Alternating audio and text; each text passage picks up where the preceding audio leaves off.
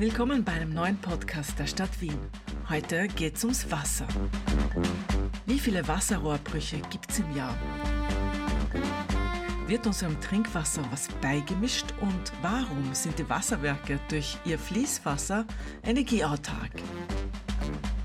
Das und viel mehr hört ihr in diesem Podcast. Die Wiener Hochquellenwasserleitung wird heuer 150 Jahre alt. Aus diesem Anlass treffen wir heute Paul Hellmeier. Äh, er ist der Chef vom Wiener Wasser. Ich bin Christine Oberdorfer. Und ich bin Patrice Fuchs. Ich begrüße euch beim Podcast zum Thema Wiener Wasser. Fangen wir mal mit so grundsätzlichen Fragen an. Wie viele Liter Trinkwasser verbraucht denn jede Wienerin, jeder Wiener im Schnitt pro Tag?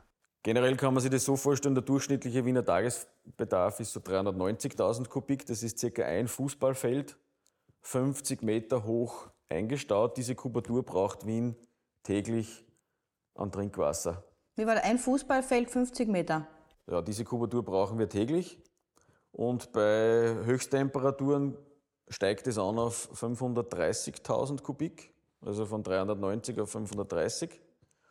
Und was auch ganz interessant ist, die Minimalverbräuche haben wir eigentlich immer an zwei Tagen im Jahr. Der erste Kandidat ist der 25. Dezember, da ruht die Bevölkerung, da haben wir den minimalen Wasserverbrauch von circa 320.000 Kubik.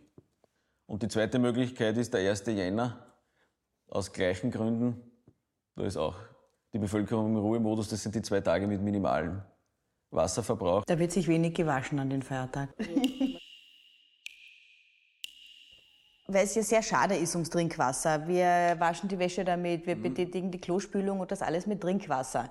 Gibt es dann nicht oder wäre es dann nicht logisch zu sagen, ich nehme für gewisse Dinge vielleicht Grundwasser oder wieder aufbereitetes Wasser oder wäre das zu kompliziert von der Umsetzung her? Weil es ja, Schattrum ist, oder? Ich würde eigentlich von der Verwendung des Wassers sprechen. Deswegen lege ich so Wert auf die Verwendung und nicht Verschwendung, weil wir entnehmen das Wasser ja nicht dauerhaft, wir borgen es uns sozusagen aus dem globalen Wasserkreislauf. Und deswegen so wichtig, dass man den Kreislauf beibehält, beziehungsweise auch unterstützt dahingehend, dass man den sauber das Wasser wieder zurückgibt. Wenn wir jetzt an den Wasserkreislauf denken, also vom Regen bis in weiterer Folge am Endpunkt wieder zur Verdunstung, das dann wieder den Kreis schließt mit dem Regen, ist es ganz wichtig, dass wir das Wasser sauber zurückgeben an, die, an den Wasserkreislauf, an die Umwelt. Und das machen wir, glaube ich, in Wien sehr vorbildlich, nämlich mit unserer Kläranlage, mit der EBS Wien. Und das ist der alles entscheidende Punkt. Äh, eine zweite Infrastruktur aufzubauen mit Brauchwasser äh, halte ich erstens für nicht sinnvoll und äh, zweitens auch nicht für zweckdienlich. Wichtig ist der sorgsame und respektvolle Umgang und vor allem die saubere Rückgabe an den Wasserkreislauf. Sie haben gesagt, sorgsamer Umgang. was wäre denn das zum Beispiel? Wie kann denn jeder von uns dazu beitragen, dass man sagt, ich schaue ein bisschen drauf? Grundsätzlich ist, obliegt es natürlich jeder Person selbst, wie lange er jetzt duscht zum Beispiel oder das Wasser trinken ist in dem Verbrauchsverhalten jetzt nicht relevant. Da ist auch der wichtigste Punkt, äh, dass man zum Beispiel keine Abfälle im Klo entsorgt. Weil das verschärft natürlich äh, diese Sache. Die Reinigungsleistung äh, der Kläranlage muss dahingehend in die Höhe gefahren werden. Aber das alles Entscheidende ist im Punkto Abwasser, dass wir unser Abwasser nicht unnötigerweise mit irgendwas kontaminieren. Man kann stundenlang duschen, aber man sollte nicht literweise Shampoo dazu mischen. Ja, das Shampoo ist, ist, ist, glaube ich, nicht das Thema. Es geht mehr um wirklich Abfälle oder auch Essensreste, die Fett, entsorgt werden. Fett, Fett im Klo. Im Klo und solche Sachen. Das ist wirklich äh, kontraproduktiv und das ist eigentlich abzulehnen. Da ist man darauf angewiesen, dass die, dass die Bevölkerung das sorgsam in Wien macht.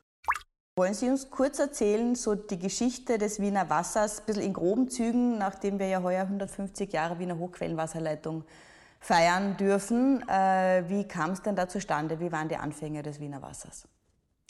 Die Anfänge würde ich durchaus als, als turbulent beschreiben. Es waren Krankheiten in Wien, also die Not war groß. Das macht üblicherweise den Menschen erfinderisch oder auf der Suche nach Lösungen durchaus auch effizienter. Und äh, vor allem wurde Wien geplagt durch die Cholera. Und das war im 19. Jahrhundert, also so um 1860, in diesem Jahrzehnt. Und da war auch eine politische Diskussion, äh, wie man dieses Thema nicht verbessern könnte. Und es war zu der damaligen Zeit äh, noch nicht klar, das war medizinisch nicht unumstritten, ob diese Krankheiten über den Konsum von Wasser übertragen werden. Da waren auch andere Theorien vorhanden. Das heißt, die Abwässer sind in die Hausbrunnen gelangt sozusagen. Ja. Das hat sich vermischt unter genau. der sicher, sicher nicht überall, aber Wien war damals auch noch nicht, die Donau war noch nicht reguliert und dementsprechend hat es auch Hochwässer gegeben. Jetzt kann man sich vorstellen, wenn die, die Abwässer nicht abgeführt werden und dann in manchen Bereichen von Wien ein Hochwasser kommt äh, und das dann in Kombination mit den Entnahmestellen, also mit den Brunnen, dann kann man sich den Schlamassel aus heutiger Sicht vorstellen. Und da hat die Bevölkerung auch äh, darunter gelitten. Aber wie gesagt, das war eine politische Diskussion, die durchaus kontroversiell war und äh, war nicht eindeutig, diese Entscheidung. Glücklicherweise aus heutiger Sicht weiß man, dass es die richtige Entscheidung gewesen ist, äh, konnten sich diese Kräfte durchsetzen, äh, gegenüber der Variante mit Dampfmaschinen aus Großbritannien das Wasser zu gewinnen aus dem Donaukanal. Gott sei Dank gewählte Variante war die erste Hochquellleitung mit Ursprung in den niederösterreichischen Kalkalpen, Ursprung die Kaiserbrunnquelle im Gemeindegebiet Hirschwang, Reichenau. Und das hat 13 Jahre circa gebraucht, bis das alles gebaut wurde? Also 1860 ist es? Nein, nein, binnen, binnen vier Jahren wurde gebaut, vorher wurde diskutiert. Und binnen vier Jahren, aus, auch aus heutiger Sicht, äh, eine Rekordbauzeit. Hat man natürlich kompensiert, äh, Mangel an technischen Maschinen, hat man das natürlich mit unheimlich vielen Menschen, die da daran arbeiten haben müssen, kompensiert. Und ergänzt wurde das, das Ganze mit äh, der zweiten Hochquellleitung, die die Wässer aus dem Hochschwabgebiet, primär aus den steirischen Kalkalpen, gewinnt. Aber fehlt das Wasser dann nicht in den Bergen? Wir ziehen das Wasser ab aus der Rax und Schneebel. Also wie kann man sich das vorstellen? Dieses Wasser, das wir entnehmen, das entspricht nur ein paar Prozent. Ich würde jetzt sagen, es ist eine grobe Schätzung, aber so fünf Prozent der vorhandenen Wässer dort. Und glücklicherweise sind diese Gebiete sehr gesegnet mit Wasser. Wollen Sie uns das mit dem Gefälle vielleicht nochmal erklären, wie das funktioniert? Eine Besonderheit der Hochquellleitung ist, dass es im freien Gefälle, das heißt, wir brauchen kontinuierliches Gefälle vom Startpunkt bis äh, zu uns herein in die Stadt. Äh, Freispiegelkanal heißt, es ist ein Freibord zwischen Wasseroberfläche und Firste im Stollen, das heißt, da ist ein Luftpolster. Im Gegenteil dazu in Wien die Versorgung im Rohrnetz, äh, das gesamte Rohrnetz ist unter Druck. Unter Druck heißt ohne Freibord und ohne Luftpolster. Das Rohrnetz hat den Vorteil, dafür braucht man auch kein kontinuierliches Gefälle, weil es ja unter Druck steht. Im Sinne der kommunizierenden Gefäße reicht es aus, dass der Startpunkt höher liegt als wie der Endpunkt. Bei einem Freispiegelkanal, die Richtung war äh, damals so, ist die Herausforderung bautechnisch, vor allem in den gebirgigen Gebieten, dass man ein kontinuierliches Gefälle braucht. Das heißt, es darf nicht bergauf gehen. Wie viel muss das sein, das Gefälle? Das Gefälle reicht aus, äh, wenige Promille. Und äh, die Herausforderung ist, dass man sich an den Höhenschichtlinien in den Alpen und im Alpenvorland entlang schlängeln muss. Wenn das nicht möglich war, hat man zurückgreifen müssen auf einen Stollenbau. Und hat sozusagen einen kleinen Tunnel gebaut, um das kontinuierliche Gefälle trotz alledem zu gewährleisten, weil wenn da ein Gebirgsstock vor einem steht, dann kann man sich nicht an der Höhenschichtlinie entlang schlängeln. Das ist im Alpenvorland, wenn man jetzt ans Mostviertel denkt, durchaus auch hügelig, aber da hat man noch eher die Möglichkeit, dass man sich an den Höhenschichtlinien entlang schlängelt. Deswegen auch äh, von der Geometrie her manchmal äh, sehr meandrierend weil man die Höhenschichtlinien nutzen wollte, weil die Bauweise in offener Bauweise natürlich einfacher ist, als wenn man einen Stollenvortrieb macht. Also insgesamt eine tolle Ingenieursleistung gewesen. Ne? Absolut, vor allem die Vermessungstechnik, die vorhandenen Geräte im Vergleich zu heute waren die, die Geräte natürlich noch nicht so weit entwickelt. Wenn wir einen Blackout hätten, äh, wären wir nicht ohne Wasser, ne? Das ist eher in Ländern problematisch, wo man eigentlich grundsätzlich eher pumpt. Ja, generell können wir für die gesamte Stadt die Versorgung eigentlich gewährleisten. Im, im Blackout-Fall, das sind einmal 95 Prozent der Bevölkerung, können wir gravitativ versorgen. Die restlichen 5 Prozent, also Kahlenberg, Kopenzel, Wilhelminenberg, die höchstgelegenen Gebiete im Westen von Wien, die sind höher als wie der Endpunkt der Hochquellleitungen. Und dementsprechend müssen wir da mit Pumpen nachhelfen. Wir pumpen aber nicht direkt zur Bevölkerung, sondern im Normalfall pumpen wir das Wasser in einen Behälter zum Beispiel am Behälter Kobenzl hinauf. Und vom Behälter ist die Versorgung wieder gravitativ für die äh, versorgte Bevölkerung. Die Ausnahme, die man vielleicht erwähnen kann, sind Hochhäuser. Hochhäuser äh, ist für die Versorgung ab dem Wasserzähler, ab der Übergabestelle der Hausbesitzer verantwortlich.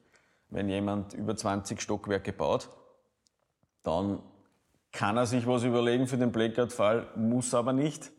Und dementsprechend ist, wenn ich im 20. Stock wohne, bin ich darauf angewiesen, auf Drucksteigerungsanlagen im Haus. Und da ist es Sache des Hausbesitzers, ob er die Notstrom versorgt oder nicht.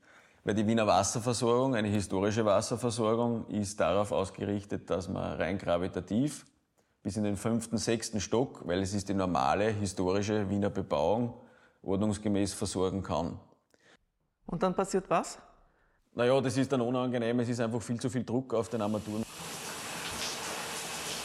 Der Klimawandel, was genau weiß man nicht, was er bringen wird, aber womit rechnet ihr? Naja, der wirkt sich doppelt aus. Äh, der, der, Klimawandel, wenn wir jetzt am Weg des Wassers, also vom Regentropfen äh, beginnen, dann ist es so, dass sich die Niederschläge jetzt nicht gravierend äh, verändern, dahingehend, dass sie weniger werden über das Jahr, sondern wir gehen davon aus, sie werden anders verteilt sein. Und anders verteilt heißt, sie werden seltener sein, aber dafür mit größerer Intensität. Das ist jetzt nicht besonders ideal für die Wasserversorgung, Nichtsdestotrotz äh, haben wir ein sehr robustes System mit den niederösterreichischen und steirischen Kalkalpen, äh, die wie ein Schwamm fungieren und dementsprechend auch eine sehr große Pufferwirkung haben. Das heißt, äh, die, die Auswirkungen des Klimawandels werden da schon auch in der, in der Zukunft mitgedacht oder für die Zukunft mitgedacht beim Wasser? Absolut. Wir haben uns äh, vor zwei Jahren schon die Strategie Wiener Wasser 2050 zurechtgelegt, haben die erarbeitet da haben die auch mit unserer politischen Führung abgestimmt. Das ist unsere Marschroute, wie wir die Wiener Wasserversorgung für die nächsten Jahrzehnte zukunftsfit machen. Und die hat im Wesentlichen drei technische Hauptpunkte. Das ist einerseits Ertüchtigung der Wasserspender. Das ist die Erweiterung des Wasserwerks Donauinsel. Dann haben wir noch mehrere hydraulische Optimierungen bei den Hochquellleitungen. Das war der Punkt eins. Punkt zwei ist Erhöhung des Speichervolumens. Also wir haben 29 Behälter in Wien und zwei Behälter außerhalb von Wien. Wie lange wird man damit auskommen? Naja, rein rechnerisch circa vier Tage. Wir sind aber jetzt dabei, dass wir unseren größten Wasserbehälter, Baubeginn soll ja 2024 sein, ausbauen. Wir wollen auf zwei Millionen Kubikmeter kommen.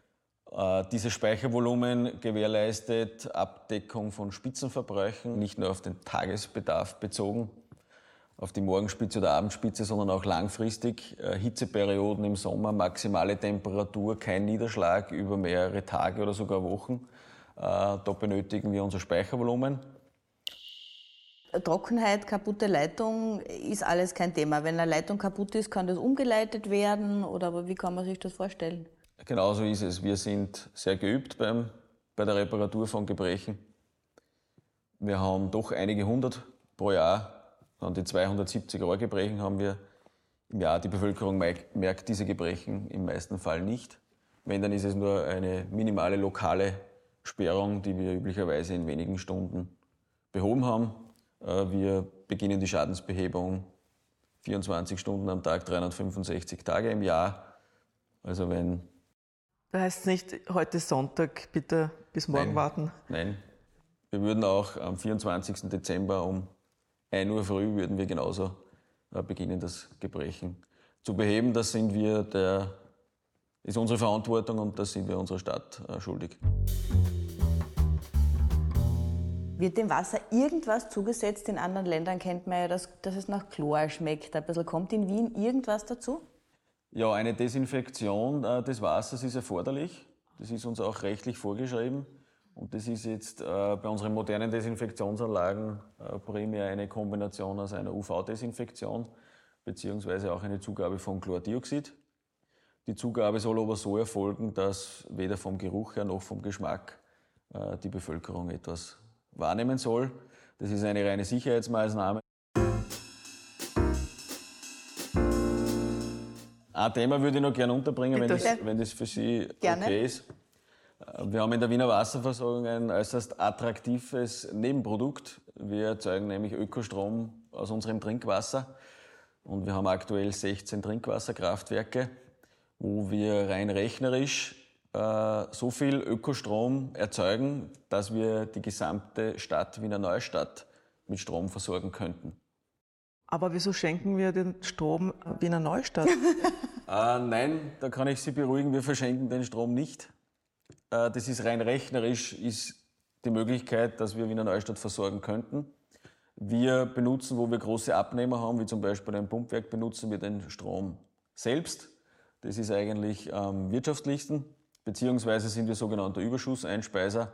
Das heißt, alles, was wir zu viel an Strom haben, wird äh, an unsere Kolleginnen und Kollegen der Wiener Energie bzw. der Wiener Netze ins normale Stromnetz eingespeist. Wahnsinn. Also eigentlich seid ihr autark und darüber hinaus produzierend.